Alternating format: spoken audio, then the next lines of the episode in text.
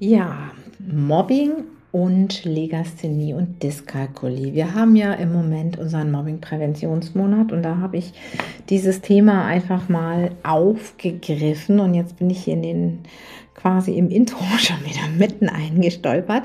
Aber genau um dieses Thema geht es eben heute.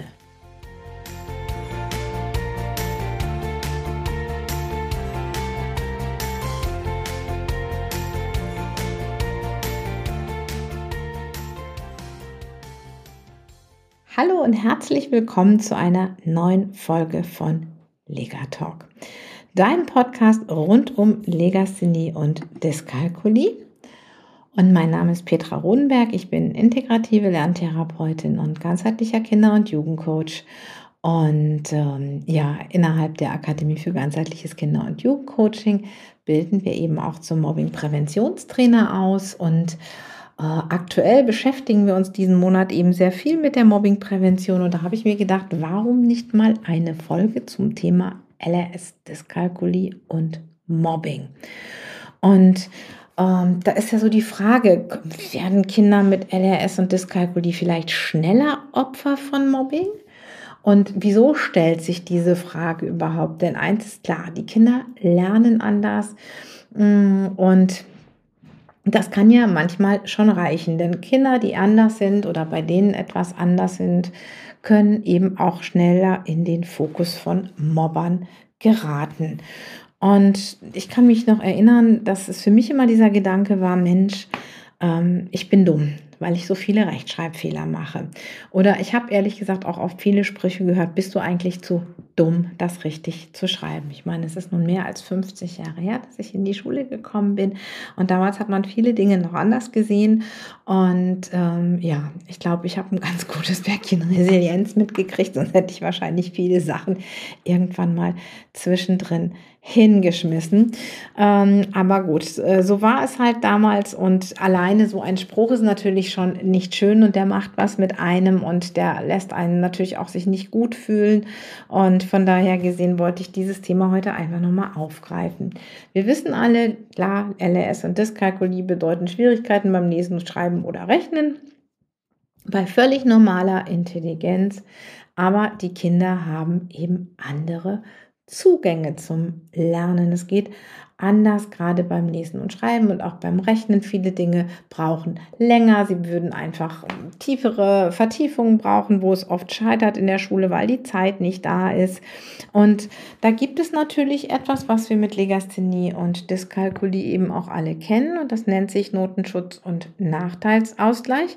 Und das ist natürlich deswegen gedacht, dass die Kinder, die eben anders schreiben lernen und denen man auch nicht immer so entgegenkommt in der Schule, wie es eigentlich angebracht wäre und wo oft auch nicht die Zeit da ist, ihnen die Inhalte so zu vermitteln, wie es sein müsste und wie es vielleicht auch sein sollte. Ähm, und da ist es natürlich dann klar zu sagen, okay, ähm, da wird jetzt eben die Rechtschreibung nicht bewertet. Oder es gibt einen Nachteilsausgleich und das nennt sich dann Zeitzugabe in vielen Regeln. Aber das ist eben so, dass andere das auch als ungerecht empfinden, weil es passiert oft viel zu wenig Aufklärung über die Teilleistungsstörungen, Legasthenie und Dyskalkulie und andere Eltern sehen dann manchmal nur, boah, äh, mein Kind tut sich auch schwer mit dem Lesen und Schreiben. Ich finde das ungerecht, dass dieses Kind mehr Zeit bekommt. Ich finde es ungerecht. Und das ist natürlich ganz, ganz subjektiv, dass solche Empfindungen da sind, aber es ist auch, äh, aber sie sind da und Eltern sprechen natürlich auch darüber und Kinder bekommen so etwas mit und haben dann vielleicht selber auch so ein Gefühl von, ich werde unfair behandelt, weil ich das jetzt nicht bekomme. Obwohl ja auch, ähm, wir hatten ja in der letzten Folge vor ähm, vor Weihnachten hatte ich ja darüber gesprochen, über das Urteil vom BGH, dass eben dieser Nachteilsausgleich und Notenschutz absolut in Ordnung ist, wenn es richtig ausgezeichnet wird, weil die Kinder ja wirklich dieses, äh, ja, diese Benachteiligung haben. Trotzdem ist das was, was ähm, objektiv vielleicht ist und was subjektiv empfunden wird, ist immer ein Unterschied. Und ähm, ich habe mir da mal Studien zu rausgesucht oder eine Studie zu rausgesucht. Also während Kinder in der Grundschule in der Regel nicht mehr Mobbing-Erfahrungen machen, wenn sie LRS und Dyskalkulie haben, als der Durchschnitt der Kinder, sieht das an weiterführenden Schulen anders aus.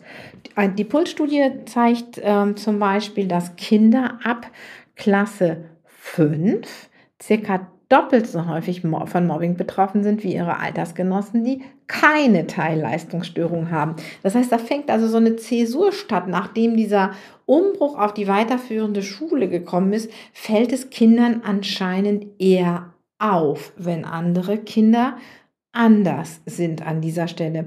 In der Grundschule sind alle noch damit beschäftigt, lesen, schreiben und rechnen zu lernen. Und ich kann mir schon vorstellen, dass es auch schon in Klasse 3 und 4 ein Unterschied ist. Aber wie gesagt, die, diese Studie hat eben gezeigt, dass Kinder in den Klassen ähm, 5 bis 12 heftiger davon betroffen sind. Und dann müssen wir uns natürlich mal so ein bisschen den Gedanken machen, was ist denn überhaupt Mobbing?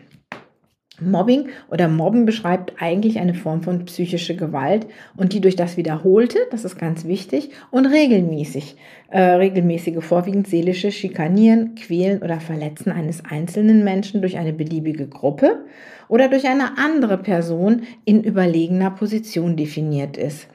Und zu typischen Mobbinghandlungen gehört es zum Beispiel, jemanden zu demütigen, falsche Tatsachen zu behaupten, sinnlose Aufgaben zuzuweisen, Gewaltandrohung oder jemanden auszuschließen, unangemessene Kritik zu geben. Und das ist natürlich wirklich schwierig wenn ein Kind davon betroffen ist. Und ähm, Mobbing kann natürlich, kommt in Familien vor, kommt in Peer Groups vor, in der Schule, am Arbeitsplatz, in Vereinen. Und ähm, das ist natürlich dann eine im Zusammenhang mit Legasthenie und Dyskalkulie eine spezifische Herausforderung, weil man möchte dann natürlich nicht, dass in seiner eigenen Klasse, in seiner eigenen Gruppe so etwas passiert. Und dann ist es natürlich auch so, was sagen denn die Großen? Die sagen vielleicht auch, wie oft hört man, der möchte nur einen Notenschutz, einen Nachteilsausgleich, weil er sich dann darauf ausruht. Das habe ich schon sehr, sehr oft gehört. Und das ist eigentlich total unfair und es ist auch schon eine falsche Tatsachenbehauptung, wenn man da mal hingucken würde. Denn es ist tatsächlich so, dass die meisten Kinder sich nicht auf ihrem Notenschutz ausruhen, sondern der Notenschutz ihnen Zeit gibt, die sie einfach brauchen, die sie länger brauchen, sich mal wirklich auch ohne den Druck, der aus der Schule kommt, sich mit den Themen Lesen, Schreiben oder Rechnen auseinanderzusetzen, ist eigentlich ganz, ganz wichtig, dass die Kinder diese Zeit haben. Aber wenn so etwas immer wieder gesagt wird, du rufst dich da ja nur aus oder ach, LRS gibt es nicht. Es gibt immer noch so viele Vorurteile, die den Kindern begegnen. Und auch wenn das vielleicht gar nicht als Mobbing in diesem Moment gemeint ist, es ist aber so, es ist etwas, was nicht stimmt. Und wenn das immer wieder gesagt wird und wenn das Kind deswegen seelisch, ja, sich nicht wohlfühlt, wenn es sich deswegen dumm fühlt, wenn es den Fehler bei sich sucht, wenn es sich vielleicht sogar schämt dafür, dann geht das schon in eine Form von Mobbing. Das ist nicht mehr nur ein Konflikt. Deswegen sollten gerade wir Erwachsenen auch immer gut überlegen, wenn wir betroffene Kinder haben, wie gehen wir damit um, möchte ich an, an alle nochmal appellieren. Und da ist ein ganz wichtiger Punkt, sich über die Themen Legasthenie und Dyskalkulie zu informieren. Denn gerade aus einer informierten Perspektive heraus kann man viele Dinge anders sehen. Ich erlebe das immer wieder, auch in der Ausbildung zum Legasthenie- und Dyskalkulie-Trainer und in kostenfreien Webinaren, die ich gebe, dass immer wieder gesagt wird, viele Dinge, das wusste ich gar nicht und hätte ich das früher gewusst, hätte ich anders reagieren können. Und da muss ich nochmal äh, Sally Shavitz ähm, zitieren, die immer sagt, gerade im Bereich der Teilleistungsstörung, ein gut informierter Erwachsener kann das Leben eines Kindes und seiner Familie signifikant verändern. Und deswegen brauchen wir zu den Teilleistungsstörungen auch noch ganz, ganz viel, ja, ganz, ganz viele Informationen. Denn es werden eben einfach Dinge gesagt, die ähm, dann im Raum stehen, die nicht den Tatsachen entsprechen, weil einfach die Informationen nicht vorliegen. Weil es ist ja auch schwierig zu verstehen, wenn man selber lesen, schreiben und rechnen kann, dass wenn man jemandem das erklärt, dass das einfach nicht ankommt. Und leider ist das, ähm, erlebe ich das immer noch zu oft auch bei Großeltern, dass da einfach noch ganz viel Information fehlt. Das heißt, um die Kinder zu schützen, müssen wir ihnen natürlich zum einen sehr klar machen, ähm, dass wir ja, dass ihre LRS, ihre Dyskalkulie, dass sie ein Stück von ihnen sind und dass sie einen anderen Weg brauchen, dass sie deswegen nicht besser oder schlechter sind als andere Kinder, dass sie einfach einen anderen Zugangsweg brauchen, dass wir auch die Kinder darüber informieren. Da fällt mir ein, dazu gibt es eben auch eine Legatalk-Folge, die da heißt Legasthenie und Dyskalkulie für Kinder erklärt. Also wenn du da noch irgendwie Bedarf hast, dass du deinem Kind oder einem Kind, das du betreust, etwas erklären möchtest, guck doch einfach mal in diese Folge herein. Und was wir aber tun können als Erwachsene, ist neben uns zu informieren und Informationen weiterzugeben, einen sicheren Raum schaffen. Einen Raum, in dem jedes Kind das sagen kann, was gerade dran ist, das, indem es vorlesen kann, ohne ausgelacht zu werden, auch wenn es vielleicht etwas nicht kann, indem es, wenn, wenn es etwas geschrieben hat, indem äh, das eben nicht im, im Raum kritisiert wird, indem es aber auch sagen kann, das hat mich jetzt gestört und indem Kinder eben auch das Vertrauen zu uns Erwachsenen haben, dass sie zu uns kommen, wenn sie irgendwie vielleicht das Gefühl haben, da passiert etwas, was nicht in Ordnung ist, dass sie sich trauen, uns unsere Hilfe zu suchen. Denn nur wenn ein Kind Vertrauen hat, wenn der Raum für das Kind sicher ist, wird es uns auch von negativen Erfahrungen erzählen. Und das ist, glaube ich, das Wichtigste, was wir eben als Eltern, als Lehrkräfte, als pädagogische Fachkräfte ähm, tun können, einen Raum schaffen, in dem sich jedes Kind zunächst einmal auch traut zu sagen, wenn etwas nicht okay ist. Und dann können wir versuchen, das in die richtige Bahn zu lenken. Wir müssen erstmal zuhören. Wir dürfen nicht von vornherein etwas abbügeln, auch wenn es manchmal schwierig ist, weil uns die Zeit fehlt. Und natürlich ist es auch wichtig, von allen, die mit dem Kind zu tun haben, eine gewisse Akzeptanz der Teilleistungsstörungen. Ich kann Teilleistungsstörungen nicht bekämpfen. Ich kann aber lernen, mit ihnen zu leben. Ich kann lernen, Strategien anzuwenden, dass ich mit ihnen zurechtkommen kann. Und dann geht es mir eigentlich auch nicht schlechter damit als anderen.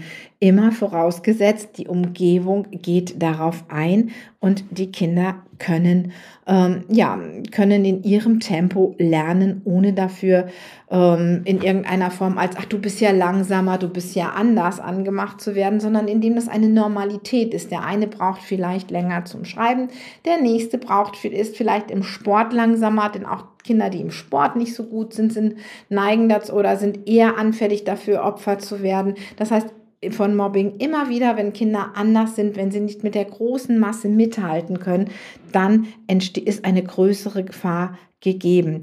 Und deswegen denke ich, es ist ganz wichtig, dass wir Erwachsene uns sowohl über Teilleistungsstörung als auch über Mobbing informieren. Und da möchte ich jetzt auch auf unseren Workshop hinweisen, der am 21. Januar stattfindet, am Sonntag um 10 Uhr, nämlich unser Workshop gibt Mobbing keine Chance. Da geht es um Mobbingprävention. Da geht es auch darum, wie schaffe ich denn solche Räume, dass Kinder sich sicher fühlen. Und ich glaube, das ist ähm, ja, es wird ein toller Workshop werden und wenn du noch nicht angemeldet bist, du findest den Link hier in den Show Notes, dann melde dich jetzt gerne noch an. Der Workshop ist kostenfrei und es ist wirklich eine tolle Stimmung und es ist auch ein toller Workshop, finde ich.